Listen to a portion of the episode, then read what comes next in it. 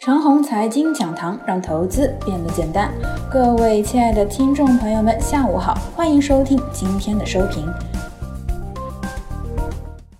历史惊人相似，但是相似当中又透露着本质的不同。今日呢，指数快速逆转，再次见证了奇迹，又大涨了。到底是怎么回事呢？现在的股市啊，全靠信仰。如果是理性分析，每次像上周五一样开始暴跌，那一定是下跌趋势的开始。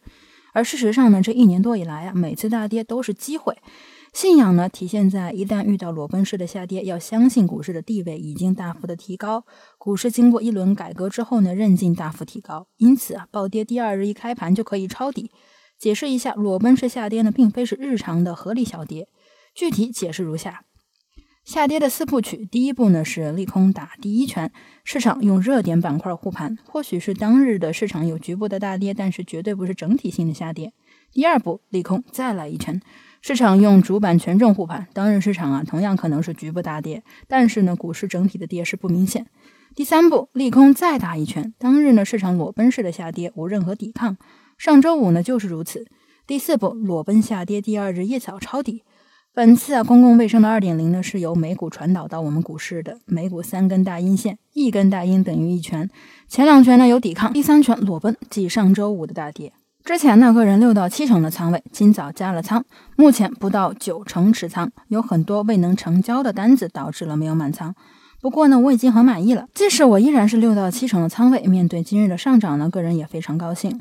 周五那么一跌呢，今日就大幅反击，再次见证了奇迹。作为一个多头啊，此刻呢感到很幸福。历史总是惊人的相似，但相似当中又透露着本质的不同。今年的这个卫生事件呢，和二零一八年初的国际事件非常的类似。当年两月初，国际事件一点零带来了全球股市大跌，中国股市挖大坑，坑后绝地反击。而后呢，在三月二十三日之前，国际事件二点零，股市再次挖坑，挖坑之后，创业板指数再度反击。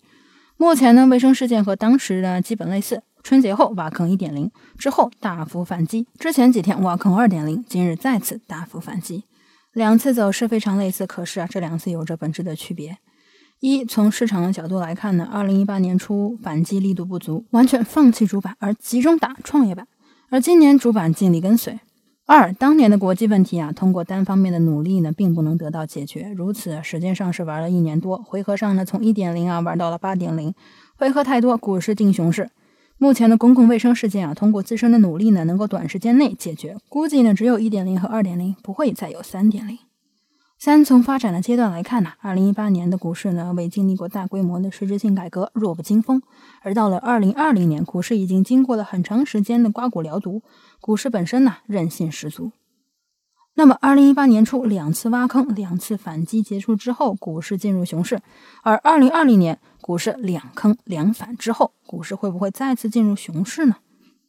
春节后的反击行情和眼前的反击行情板块上有何区别？春节后的绝地反击啊，科技股呢是独树一帜。科技股只要不偏贵，人们一定会首选科技股，这是由这些年的经济基调和股市偏好决定的。今日开始的反击行情，科技股和主板暂时要平起平坐了。理由如下：科技股的股价偏贵，和主板区域的价格差拉得太大，主板呢有很大的价格优势。政策有意调节机构资金一边倒向科技股的趋势，窗口指导公募基金科技类产品的发行规模和节奏。不过啊，控制一下科技股的节奏呢，并不是坏事。个人啊，依然以科技股持仓为主。以上就是我们今天的全部内容，祝大家股票涨停。